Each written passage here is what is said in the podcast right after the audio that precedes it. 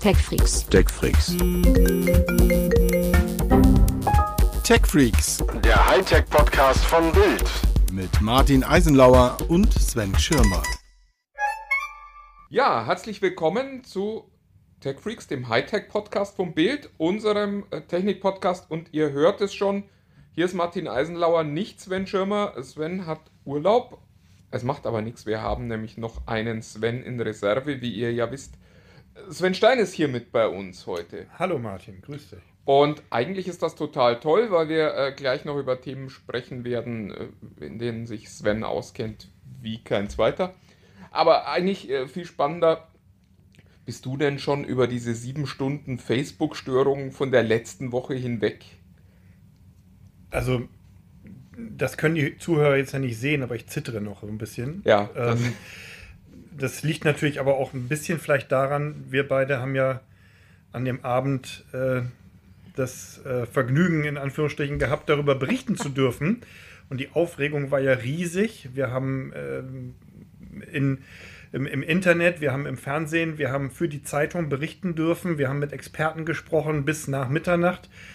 Es war ja eine Riesenaufregung und natürlich, also ich bin froh, dass ich so viel zu tun hatte, sonst hätte ich nicht gewusst, was ich an diesem Abend hätte tun sollen. Ja. Ähm, außer ja. vielleicht in dem Restaurant zu sitzen, wo ich eigentlich verabredet war an dem Abend. Aber nein, das war natürlich Wahnsinn. Ging es dir genauso? Ja, ja, man, man weiß gar nicht, was man mit sich anfangen soll, wenn es kein Internet gibt. Nee, aber also, weswegen ich eigentlich frage, ist, ähm, ich, ich habe äh, ein spannendes Interview die Tage gelesen. Ähm, und zwar mit äh, gleich zwei Experten, die sagen, wir können uns da schon mal darauf vorbereiten, dass das jetzt häufiger passieren wird. Der eine war der Chef von Down Detector, kennt man hier in Deutschland, weil die eben auch äh, alle Störungen.de betreiben. Und äh, der sagte, das liegt schlicht daran, dass sich das Internet immer mehr zentralisiert. Also wir, wir sehen ja, dass es, dass es immer weniger große Dienstleister gibt, die dann dafür verantwortlich sind, dass, dass Services überhaupt funktionieren. Das ist ja das Spannende dran. Es war in der Zeit war ja nicht nur Facebook down und Instagram und WhatsApp, sondern eben auch alle Dienste nicht verfügbar, die zum Beispiel Facebook zum Anmelden benutzen. Ja, logisch, genau. Denn man muss sich ja das, glaube ich, heute so vorstellen, es gibt zwar immer noch diese Facebook-Insel meinetwegen und die Google-Insel, aber die greifen ja quasi in andere Systeme rein, weil Genau. genau, wie du es erwähnst, das ist zum Beispiel dieser Anmeldedienst, Anmelden mit Google, Anmelden mit Facebook Ja. gibt.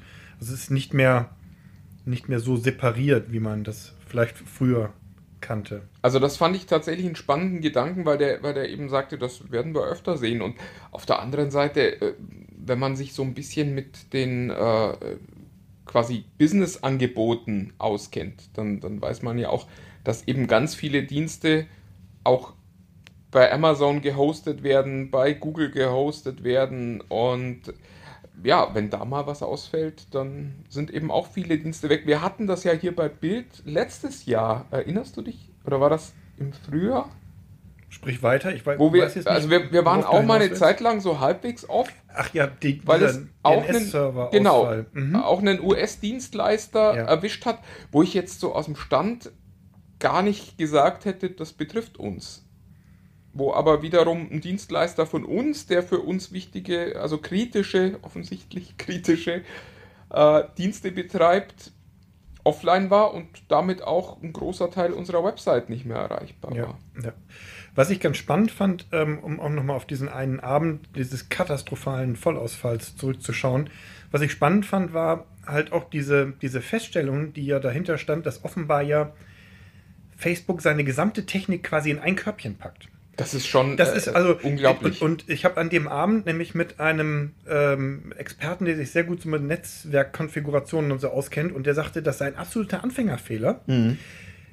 wenn man quasi so alles in ein Körbchen stellt. Denn ich, ich musste nur eben dran denken, weil du ja das Stichwort zum Beispiel Amazon, also AWS, Ja. ähm, nennst. Da, da muss man ja sagen, ich traue solchen Firmen und auch Google zum Beispiel zu, dass die einfach mehrere ähm, Rechenzentren auf der Welt Ja. verteilt haben und wenn eines abqualmt, dann juckt die das gar nicht großartig, sondern die husten einmal und dann läuft das System halt dann weiter und sie haben halt ähm, Update, äh, irgendwelche Backups irgendwo rumliegen, dass aber Facebook quasi zentral in diesem einen Rechenzentrum offenbar, von dem dann die Rede war, quasi alle Dienste lagert und sich ja quasi komplett offline geschossen hat mit einem Ja. einzigen Konfigurationsfehler, ist eigentlich überhaupt nicht Kann man, kann man sich gar nicht vorstellen. Nein. Also äh, allein die Idee, dass dieses Ding äh, nicht verkonfiguriert worden wäre, sondern vielleicht abgebrannt wäre, hätte ja wahrscheinlich bedeutet, dass man das Problem auch nicht innerhalb von sieben Stunden mit wir fahren da mal hin und äh, hacken ein bisschen an, an den Maschinen rum Ja. lösen könnte, sondern das hätte am Ende ja wahrscheinlich bedeutet, äh, ja, dass man zumindest mal so lange offline ist, bis man neue Server dafür aufgesetzt hat. Ja, und was hätte dann die Menschheit gemacht jetzt? Naja, gut, das, Zeit? das wäre tatsächlich ein Rückfall in, in die Barbarei gewesen oder Vermutlich. so. Keule, Fälle, ja. klar. Also wir hätten wahrscheinlich den Thunderdome eröffnen müssen und dort, äh, ja. Also nicht vorstellbar. Wo, wobei man auch sagen muss, äh, für uns Europäer ist es ja noch äh, relativ überschaubar, wenn Facebook weg ist. Klar, man weiß nicht, wo soll ich mein Essen posten, wo, wo, soll, ich, wo soll ich Memes jetzt plötzlich herkriegen. Aber ähm, es gibt ja tatsächlich Teile der Welt, wo Facebook quasi das Internet ist und äh, auch äh, WhatsApp für, für Payment verantwortlich ist. Wo die Leute gar kein, gar kein Bankkonto haben, sondern eben über WhatsApp ihre digitalen äh, Bezahlgeschäfte machen. Und da sind sieben Stunden dann natürlich schon lang. Also es gab auch tatsächlich, äh, Zuckerberg hatte sich ja irgendwie relativ lapidar entschuldigt bei Facebook, also sagte, tut uns leid für die kleine Störung. Und da gab es äh, knapp 830.000 Antworten auf diesen Kommentar.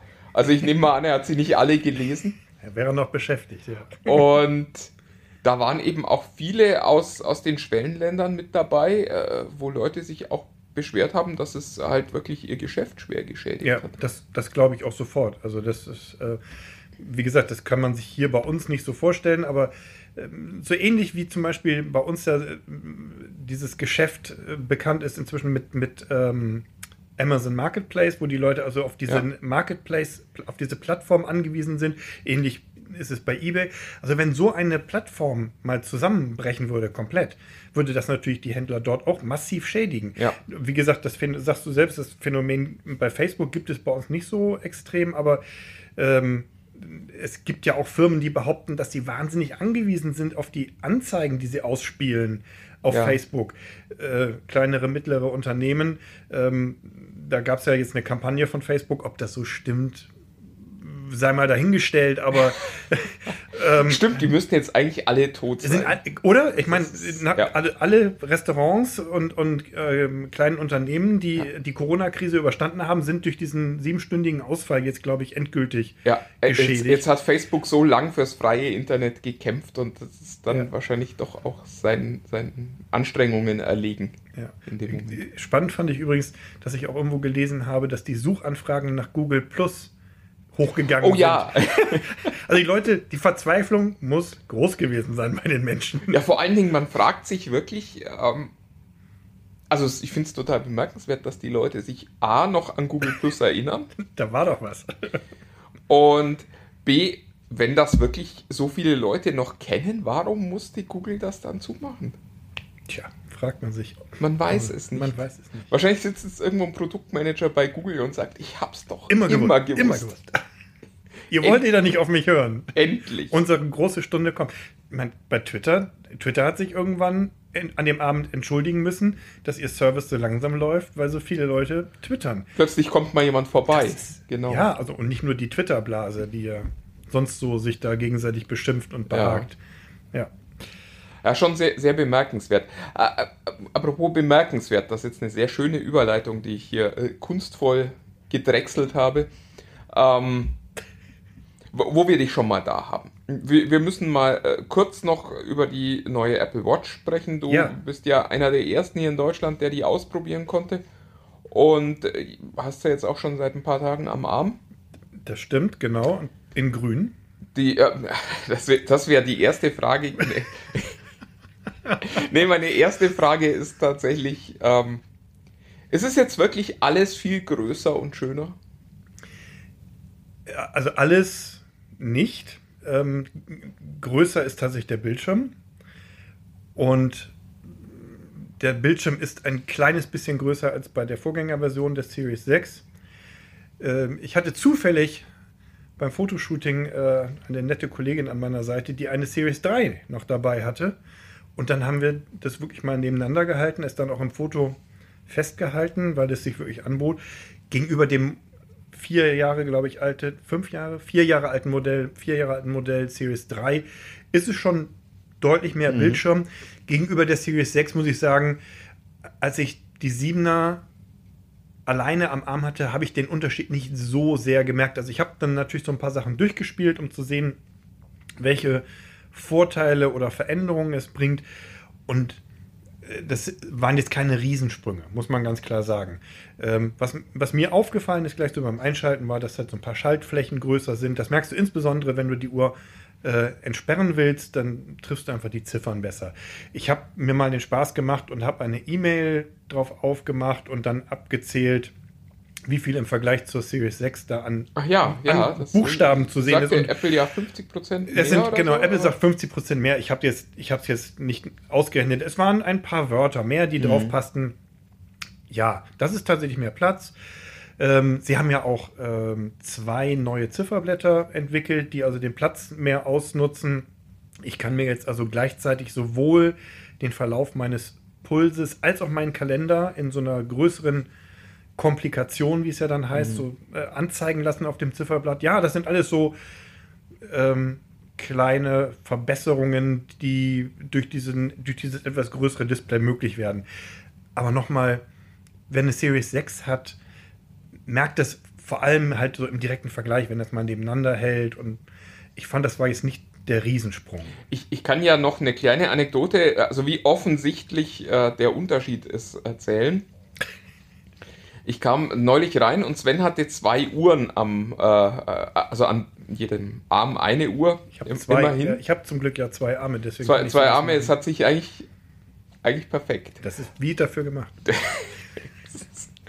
der geborene Apple Watch-Tester quasi. Ähm, und äh, ich gucke mir dann die beiden Uhren so an, die er mir auch so ein bisschen hingehalten hat und habe dann mit hundertprozentiger Sicherheit gesagt, ist das da die neue? Und natürlich habe ich auch die alte gezeigt.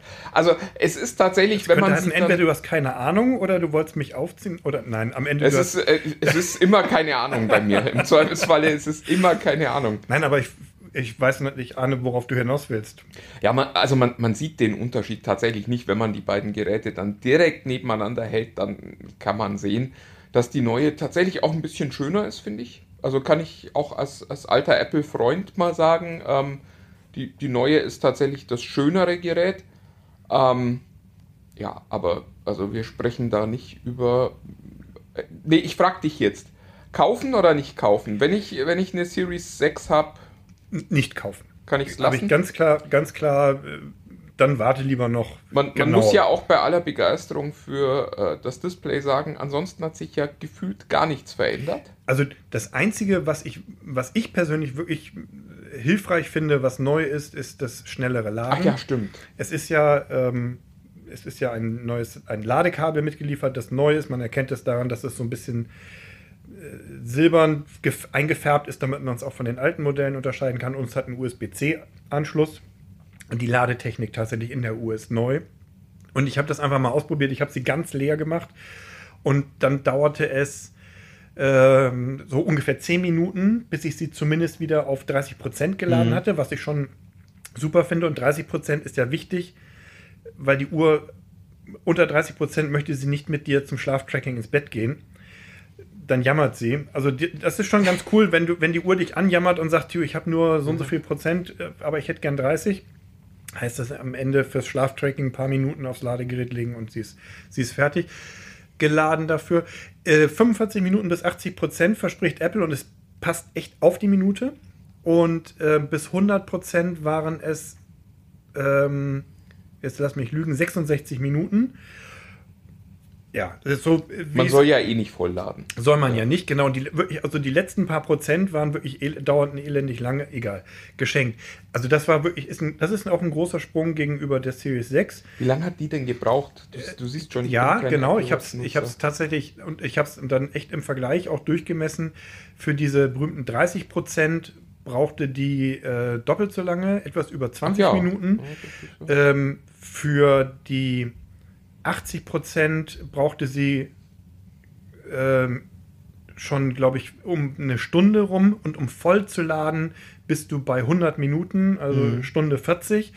Ähm, und das ist etwas, was mich tatsächlich manchmal morgens genervt hat. Ich muss halt dazu sagen, das ist speziell natürlich für so ein Nutzungsszenario, wie ich das mache, quasi die Uhr jeden Tag, Tag und Nacht zu tragen und sie nur abzulegen, zum Beispiel, wenn ich morgens ins Bad gehe Mhm. zum Laden.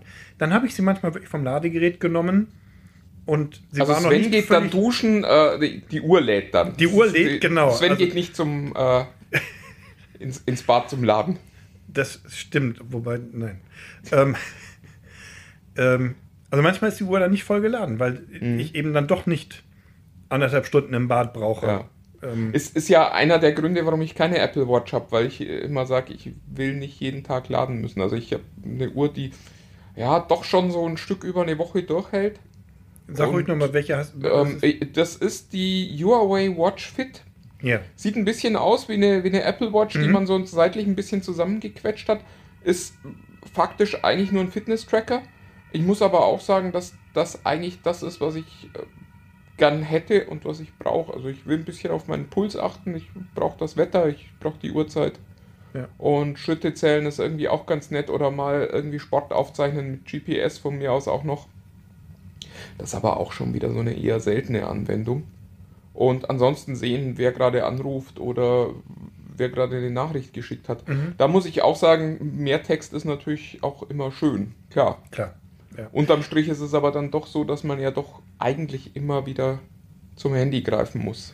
Auf jeden Fall. Ich bin auch nicht jemand, der ständig seine E-Mails auf der Uhr liest. Also das ist wirklich manchmal, also eher selten, dass ich dann mal gucke, oh, was ist denn das jetzt hier?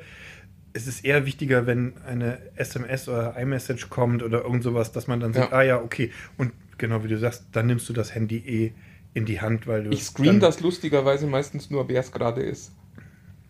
Okay. Also ja. Aber du siehst, so hat auch jeder seine eigene Ja. Herangehensweise da. Also ähm, letztlich sucht ja auch jemand, je- jeder sich raus, was er gerne mit so einem Gerät machen möchte. Und nur äh, nochmal auf deine Frage kaufen oder nicht kaufen zurückzukommen, wer jetzt zum Beispiel wie die liebe Kollegin, die die Fotos gemacht hat und die ihre Series 3 dabei Mhm. hatte, wer natürlich von so einem Gerät updatet, kriegt ja nicht nur wegen des Bildschirms, sondern generell wegen der Technik einen wirklich großen Sprung. Ja. Hat dann halt, ja, hat dann eine tolle neue Smartwatch. Wer noch nie eine Apple Watch hatte, bekommt halt mit der Series 7 ja den aktuellste, Die bisher schönste Apple Watch, die es jemals gab. Ja, also dann sind wir wieder bei den Farben. Es gibt sie in Blau, in Mitternacht, in Polarstern oder Polarlicht, glaube ich, heißt es so, so ein, so ein leicht gelbliches Silber. Eben im Grün, also was so ein dunkelgrün ist, was ich hier habe. Sieht ganz schick aus. Ja, das ist Also, schon, ja, ich habe es auch Ist ja für die Zuhörer jetzt auch schön, dass Genau, du zeig zeigst. sie, ich zeig sie. genau. Martin blickte jetzt eben auf die grüne Apple Watch und nickte zustimmend. Ja, Ja, ich bin, bin ja ein großer Freund von, ähm, von farbigen Geräten. Also ich, ich finde es immer total langweilig und auch schade, dass so viele dieser Geräte, die, die wir kriegen, immer in, in Schwarz und in Silber angeboten werden und dass es ganz wenig Alternativen dazu gibt. Ja, das muss man dann auch immer mögen. Klar, ja. mit so einem schwarzen oder einem chromfarbenen Gerät, da machst halt nichts falsch. Da können irgendwie alle sich arrangieren. Aber auf der anderen Seite, also ich würde mir echt wünschen, dass es so ein bisschen mehr Mut zur Farbe gäbe. Ja. Das Ja. äh, wäre schon toll. Wobei das, glaube ich, nicht allen so geht. Also ich, ich las jetzt die Tage auch, dass sich offenbar Menschen wirklich insbesondere über diese Aluminium-Version der Apple Watch beklagt haben, weil es sie eben nur noch in, in diesen verschiedenen Farben Mhm. gibt und auch ähm, Mitternacht ist halt kein Schwarz, sondern ist halt so ein ganz dunkles Blau.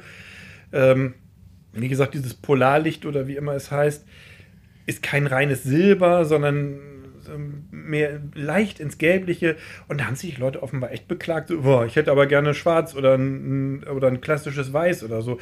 Ja, also das vermissen die Leute auch, müssen in dem Fall halt dann auf die Edelstahlversionen ausweichen. Die gibt es nämlich weiterhin in so Ja. klassischen Farben wie Schwarz und Silber und so. Lustigerweise, die Huawei's haben jetzt auch gerade eine Farbversion dieser Uhr angekündigt, die ich trage. Hm. Und ich bin sehr ernsthaft im Überlegen, die ist ja auch relativ günstig. Die kosten, glaube ich, 90 Euro kosten jetzt die neuen. Ähm, die alten, in Anführungsstrichen technisch, glaube ich, komplett identischen. Gibt es sogar schon ein bisschen günstiger im Handel. Ich bin ernsthaft im Überlegen, ob ich nicht eine in Rot mal kaufen soll. Ja, ja. Ich bin inzwischen ja auch so weit, dass ich, wenn, wenn es heißt, wir schicken da mal ein Testgerät äh, und, und wenn manche Hersteller fragen dann ja auch gezielt, welche Farbe darf es denn sein, ich picke mir jetzt auch immer dann so gezielt die Farben raus, von denen ich also denke, die sehen gut aus, machen sich auch dann im, Foto vielleicht und Ja. äh, schön, aber einfach auch, weil ich denke, nee, es muss nicht immer das Schwarze sein, was äh, Dazu muss man äh, wissen, dass hier neben mir und zwischen uns auch äh, das wunderschöne blaue iPhone Pro ähm, Max, das ist das Max, ja. das 13er, Liegt. genau, Ähm, in das wirklich schön ist. Ja, ich, wenn ich das jetzt hier hinlege. Ge- genau, wenn du das vor das Mikro hältst, dann können das Jetzt die können Hörer alle auch sehen, nicht genau. sehen. Nee, Ich genau. lege es jetzt mal hier hin.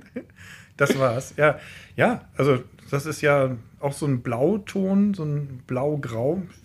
Also fand ich auch fein. Sehr hübsch. Ja, Sehr, sehr hübsch. Sehr hübsch. Ja. Apropos Apple News. Ähm, Montag ist schon wieder Keynote. Es, es ist ja immer was los. Gibt es ja. schon das iPhone 14? Ähm, also es gibt Gerüchte über das iPhone 14, aber dieses. oh, Wahrscheinlich ich kann- noch nicht am Montag. Ja, ich habe auch nicht geguckt, was Herr Prosser äh, über das iPhone 14 behauptet, nachdem er beim letzten Mal ja granatenmäßig daneben gelegen hat. Ja, es ist Apple-Event am äh, äh, äh, erstaunlicherweise am Montag, das ist sehr ungewöhnlich. Auch kein, kein typischer Apple-Tag. Nein, genau. eigentlich ja dien gerne dienstags. Ähm, aber ja, ähm, 19 Uhr macht Apple einen Livestream.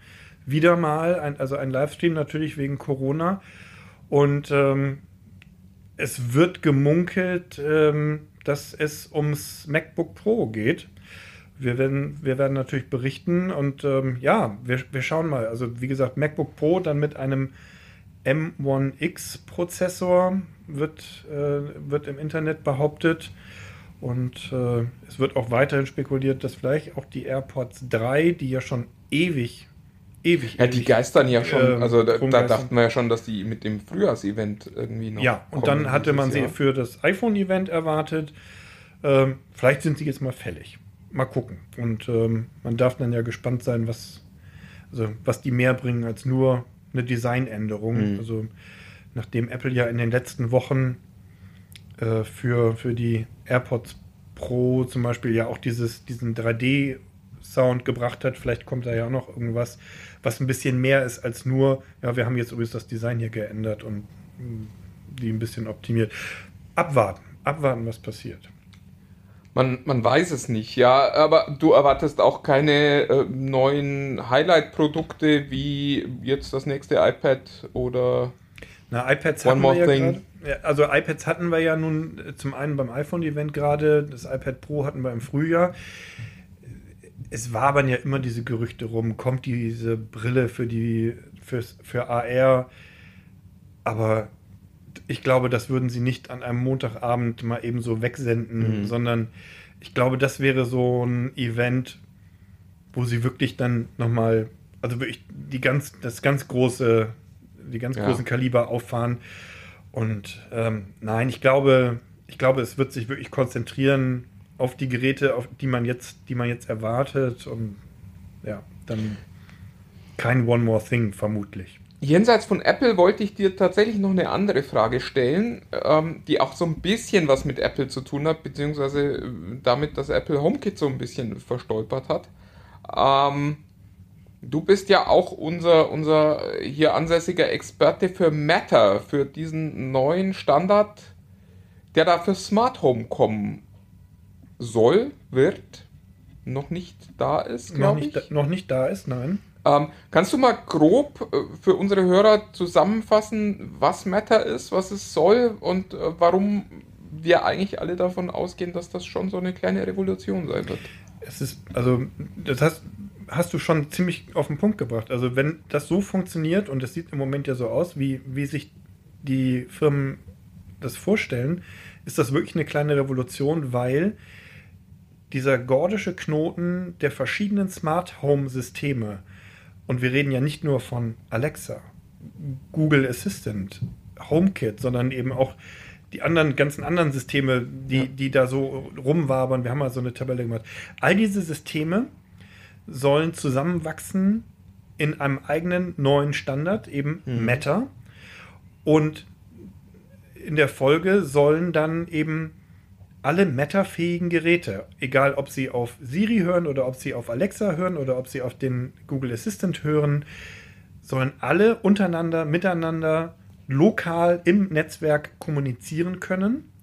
Was natürlich schon mal großartig ist. Also du musst dann nicht irgendwelche Bridges installieren, mit der Cloud verbinden und kreuz und quer in der Gegend rumfunken, sondern die, die sollen alle in einem geschlossenen System miteinander reden und sich gegenseitig steuern und bedienen können. Und wenn das funktioniert, wäre das natürlich richtig, richtig klasse.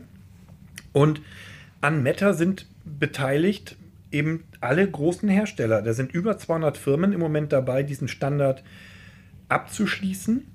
Da sind Google und Amazon und Apple. Da sind auch ähm, Hardware-Hersteller wie ähm, Eve Systems zum Beispiel, die kennt man so mhm. aus dieser HomeKit-Welt zum Beispiel. Die sind da sehr aktiv da drin, haben auch Geräte, ähm, die schon metafähig sind. Die arbeiten alle gemeinsam daran.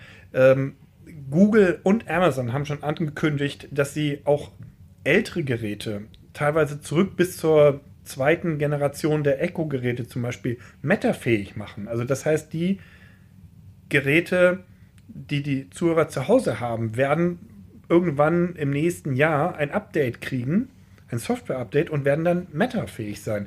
Und das ist schon ein richtig großer Schritt, weil du dann nicht mehr überlegen musst, oh, redet das denn auch mit meiner Alexa oder meinem Assistant oder so? Sondern du sagst, klasse, ich möchte genau diese schaltbare Steckdose haben mhm. oder ich möchte diese Lampe haben oder dieses Gerät, das meine Rollläden steuert und sie funktionieren einfach miteinander, solange sie alle Meta verstehen. Und das ist schon echt ein Riesenschritt. Es hört sich fast ein bisschen zu gut an, um wahr zu sein. Du, ich klopfe mal auf Holz. Ähm, äh, ja, aber da ziehen gerade die ganzen großen Firmen alle an einem Strang. Mhm. Auch, ähm, wo natürlich auch man sich fragen muss, warum, welches Interesse haben die denn? Ähm, gerade Amazon und Google werden gute Geschäfte machen mit, ja. mit ihren Systemen. Aber ich hatte die Chance, mit ähm, einem Vertreter dieser ähm, Gruppe zu sprechen, die für diese äh, Standardisierung mhm. verantwortlich ist und wo die, wo die quasi in Gremien zusammenkommen. Und der sagt, ja, klar, die sehen jetzt alle, sie können äh, Millionen von Geräten verkaufen. Mhm. Aber der nächste Schritt sei halt das, was wir immer hören. Irgendwann sind es Milliarden von vernetzten Geräten. Ja. Und warum soll jeder einzelne dieser Hersteller versuchen, sich diese riesige Zielgruppe aufzubauen, wenn die Chance gemeinsam noch viel größer ist und man viel schneller quasi in dieses buchstäbliche Milliardengeschäft kommt. Ja. Das ist zumindest deren, das ist deren, ja, das ist deren Hoffnung und Argumentation, warum sie das machen. Ich habe dann gefragt, wer das denn eigentlich angeschoben hat, das Ganze.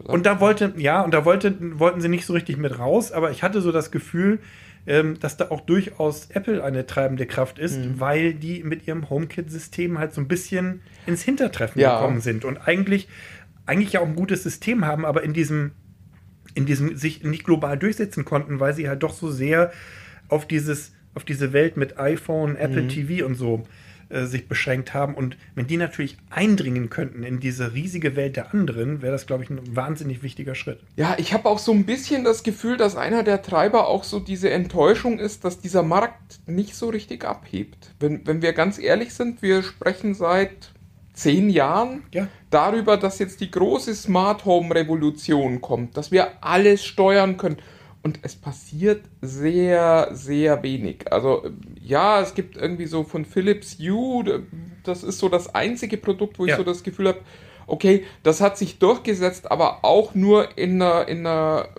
Zielgruppe, die nicht besonders preissensibel ist. Und alles andere sind eigentlich so Nischenlösungen. Und man, also, und ich habe auch gar nicht so das Gefühl, dass das daran liegt, dass es keinen Standard gibt, sondern ich habe so das Gefühl, dass das hauptsächlich daran liegt, dass die Leute keine Lust haben, das zu kaufen, wenn man ihnen sagt, was der Spaß kostet und was sie dafür bekommen. Also ich finde ja immer, wenn du so überlegst, du musst mal 200, 300 Euro in die Hand nehmen, um dann deine ganzen Thermostate zu Hause zu tauschen. Ja. Ja, ja. Da fragst du dich schon schnell, und was habe ich dann davon? Ich fasse die Dinger irgendwie dreimal im Jahr an und dafür soll ich dann ein paar hundert Euro ausgeben, damit ich die in Zukunft nicht mehr von Hand drehen muss.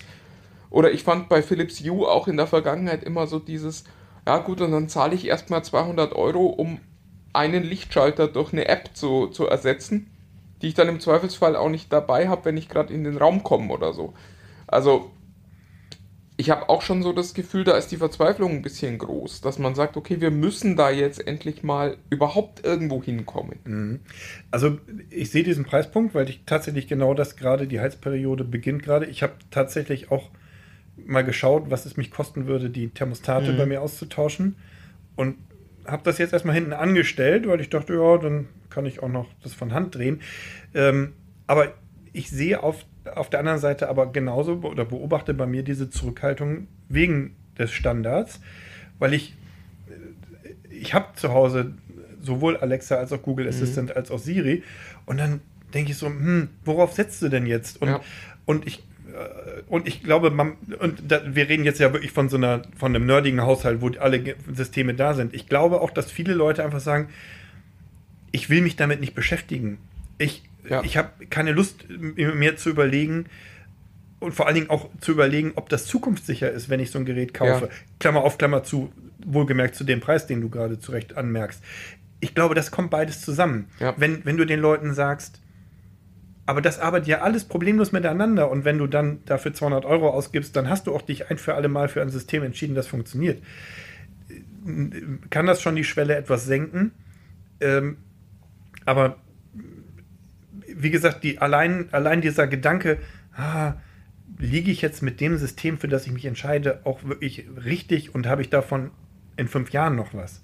Das finde ich auch einen ganz, ganz schwierigen Punkt. Also ich glaube, es kommt von beiden Seiten und so könnte es natürlich, ähm, vielleicht gibt es ja sogar, ähm, wenn, de, wenn der Standard dann einmal da ist äh, im nächsten Jahr, vielleicht gibt es dann ja sogar ein, ich will nicht sagen Preisrutsch, aber dass sich die Preise ja. dann auch mal ein bisschen mal ein bisschen anpassen, weil es ja dann einfacher wird, in den, in den einzelnen Bereichen sich auch Konkurrenz zu machen. Und ähm, also vielleicht führt das ja auch zu einer Belebung des Marktes über einen günstigen mhm. Preis. Ja gut, wir, wir, wir sehen ja, glaube ich, auch eben an den, an den anhaltend hohen Preisen, dass eben diese Massen noch nicht erreicht werden. Also wir sind halt noch nicht in dem Bereich, wo jemand sagt, ach komm, ich fertig da jedes Jahr Millionen davon, da, die müssen nicht teuer sein, mhm. sondern wir sind immer noch in dem Bereich, wo, wo das halt teures Hightech ist, über das man da spricht. Ja, ja. Vielleicht passiert das. Äh, die Frage ist halt, ob es jemals passiert, weil äh, was mir gerade so auffällt, ist natürlich auch, wenn ich heute Heizungsthermostate kaufe, dann kaufe ich die ja gefühlt für die Ewigkeit. Klar. Und das ist halt auch was, was ich den, den Tech-Konzernen nicht abnehme. Wir wissen, wie oft Technik dann getauscht werden muss. Und vielleicht hat der ein oder andere auch schlicht keine Lust zu sagen, okay, und dann kaufe ich das Ding jetzt und in drei Jahren funktioniert das wieder nicht mehr mit der neuen Handy-Plattform, die dann irgendwie mhm. plötzlich in ist. Und dann muss ich das wieder tauschen und dann drehe ich ja doch lieber wieder von Hand mein, mein Heizungsthermostat. Also, äh, das Gut. ist wahrscheinlich auch so ein Punkt, dass da halt die Investitionszyklen ganz andere sind. Klar. Und das, vielleicht ist es auch für manchen dann allein der Gedanke, dass du dann so vielleicht alle, alle anderthalb Jahre die Batterie da drin tauschen musst, hast du bei deinem normalen Thermostat auch nicht. Ich hatte mal so einen Staubsaugerroboter, äh, den habe ich dann irgendwann eingemottet, als er dann ein Software-Update haben wollte und deswegen nicht mehr saugte. Da habe ich gesagt, das ist mir zu absurd, dass ich vor dem Saugen erst noch ein Software-Update machen muss. Ja, das sind halt alles ja. diese, diese ja, Hürden und, und ähm, wenn, wenn, wenn dein Thermostat erstmal sagt, du, ich hätte jetzt gerne ein Firmware-Update, bevor es zu Hause warm wird, dann denkst du ja auch so, oh, ja, mein Gott, okay. Also klar, das sind alles so Hürden, da, da kann man bestimmt auch noch viel verbessern, aber ja, und man darf halt nicht vergessen, hier sitzen jetzt schon zwei Leute, die sich selbst wirklich als Nerds bezeichnen. Also die, die auch Lust drauf haben, sich um sowas mal zu kümmern. Ja. Und viele Leute haben das eben nicht, beziehungsweise haben dann sogar noch so eine Schwellenangst, wo sie sagen, ah, wenn, ich, wenn das dann noch ein Update braucht und wer weiß, ob das dann, und dann muss ich da noch. Das ist genau Und das, was ich Ende- meine. Ist das genau. in fünf Jahren noch das System, mit Ja. dem ich arbeiten kann? Also, Und das bei den Preisen, die eben jetzt aufgerufen werden. Ja. Also ich bin total gespannt, ob da so ein einheitlicher Standard wirklich hilft. Weil ich werde so das Gefühl nicht los, dass Smart Home so ein Bereich ist, der seit Jahren überschätzt wird und das wird sich, glaube ich, auch durch einen neuen Standard nicht ändern. Weil, also, wir waren ja relativ früh dabei und anfangs war es tatsächlich so, nichts hat miteinander gesprochen. ja.